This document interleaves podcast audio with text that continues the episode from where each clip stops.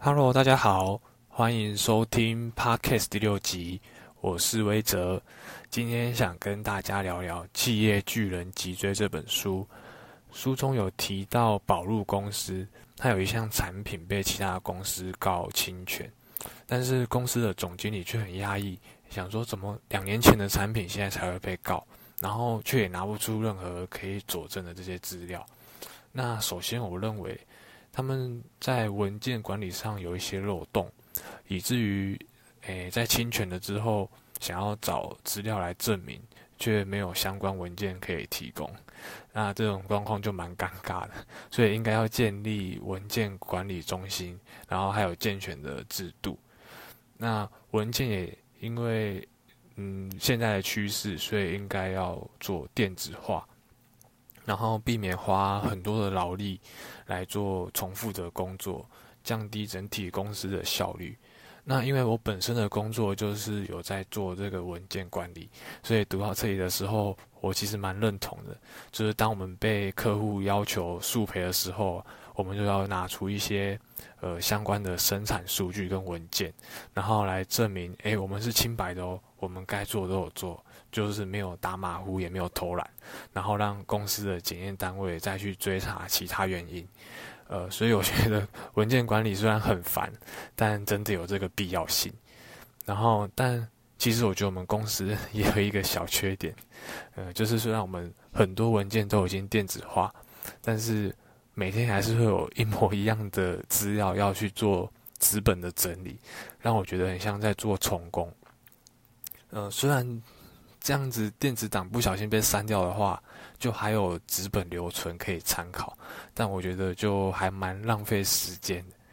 那另外一个就是，宝路公司在做图档修改的时候，工程师会在修改后可能会留一份自己的图档，那却没有。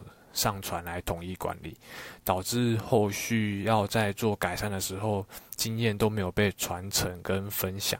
这点我觉得在我自身的工作环境也是，呃，常常职位异动之后，就同一个物料留下了很多版本的图面，然后你如果是一个新进员工，根本也不知道现在用的是哪一张图，所以真的需要有一个管理系统，然后定时的上传更新。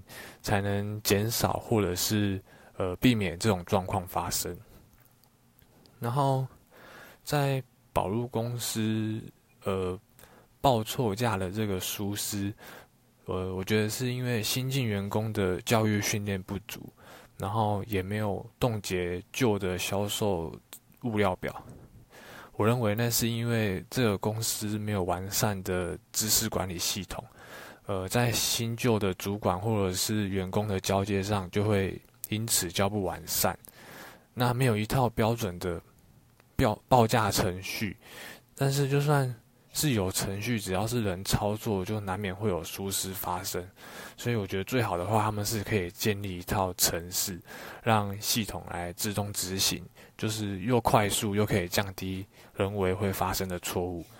那我觉得知识管理系统真的是一套。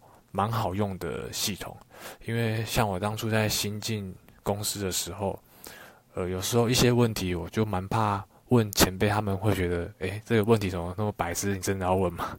然后我就会自己偷偷的跑去看线上的 e learning，然后上面其实会有蛮多基本的技术教学，忘记的话就还可以再重复复习，你也不用怕一直问那些。诶，那些老师傅啊，会会觉得拍谁？然后在技术传承上也会有一个 基础跟帮助。然后我觉得看完印象最深刻的就是书中有提到物料管理。那其实他们说用安全存料来当做订购点是一个很过时的管理方法。然后我就想到，其实我们单位还真的是用这种做法。就蛮容易形成呆料，然后去占空间，所以我之后再来研究一下这个 MRP 系统对我们单位的物料管理到底是可不可行。那今天就是看完这本书，对宝路公司的一些看法，跟我自身在公司遇到类似的状况跟大家分享。那今天这集就到这里，谢谢大家，我们下次见啦，拜拜。